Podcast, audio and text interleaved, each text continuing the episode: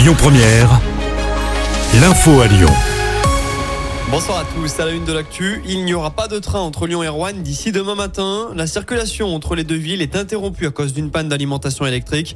Un temps annoncé pour 14 heures, la reprise a finalement été reportée à demain à l'aube, indique la SNCF. Un exercice attentat organisé demain à Tarare, mais pour limiter l'impact sur la circulation, les autorités ont décidé de faire cette simulation la nuit. Et pour cause, l'exercice va se dérouler sur la 89 et il entraînera la fermeture de l'autoroute entre Tarare Est et Balbini et ce dans les deux sens de circulation. Un itinéraire bis sera proposé dès demain à 20h jusqu'à mercredi 6h du matin.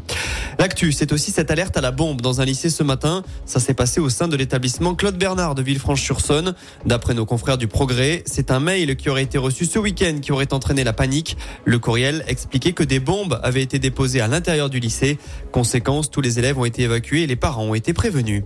Dans l'actu internationale, une cellule de crise a été ouverte par le Quai d'Orsay en Israël pour les Français sur place. Plusieurs compatriotes n'ayant pas pu être localisés on a appris d'ailleurs qu'un deuxième Français figurait parmi les victimes de l'attaque menée par le Hamas samedi matin. Attaque qui, on vous le rappelle, a fait plus de 700 morts côté israélien, plus de 400 personnes tuées dans la bande de Gaza avec la réplique d'Israël.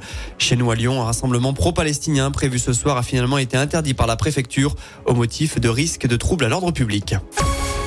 En France, les petites retraites sont revalorisées de l'ordre de 100 euros brut à compter d'aujourd'hui. Il s'agit de l'une des mesures présentes dans la réforme des retraites adoptée au printemps dernier. 2 millions de personnes sont concernées.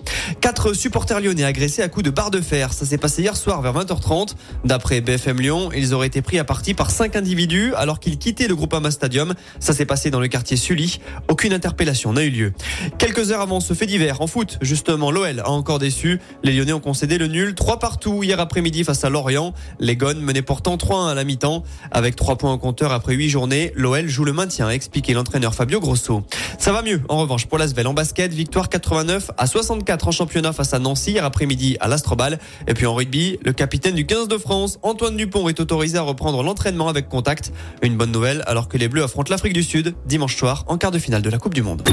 Écoutez votre radio Lyon Première en direct sur l'application Lyon Première, lyonpremière.fr et bien sûr à Lyon sur 90.2 FM et en DAB+. Lyon Première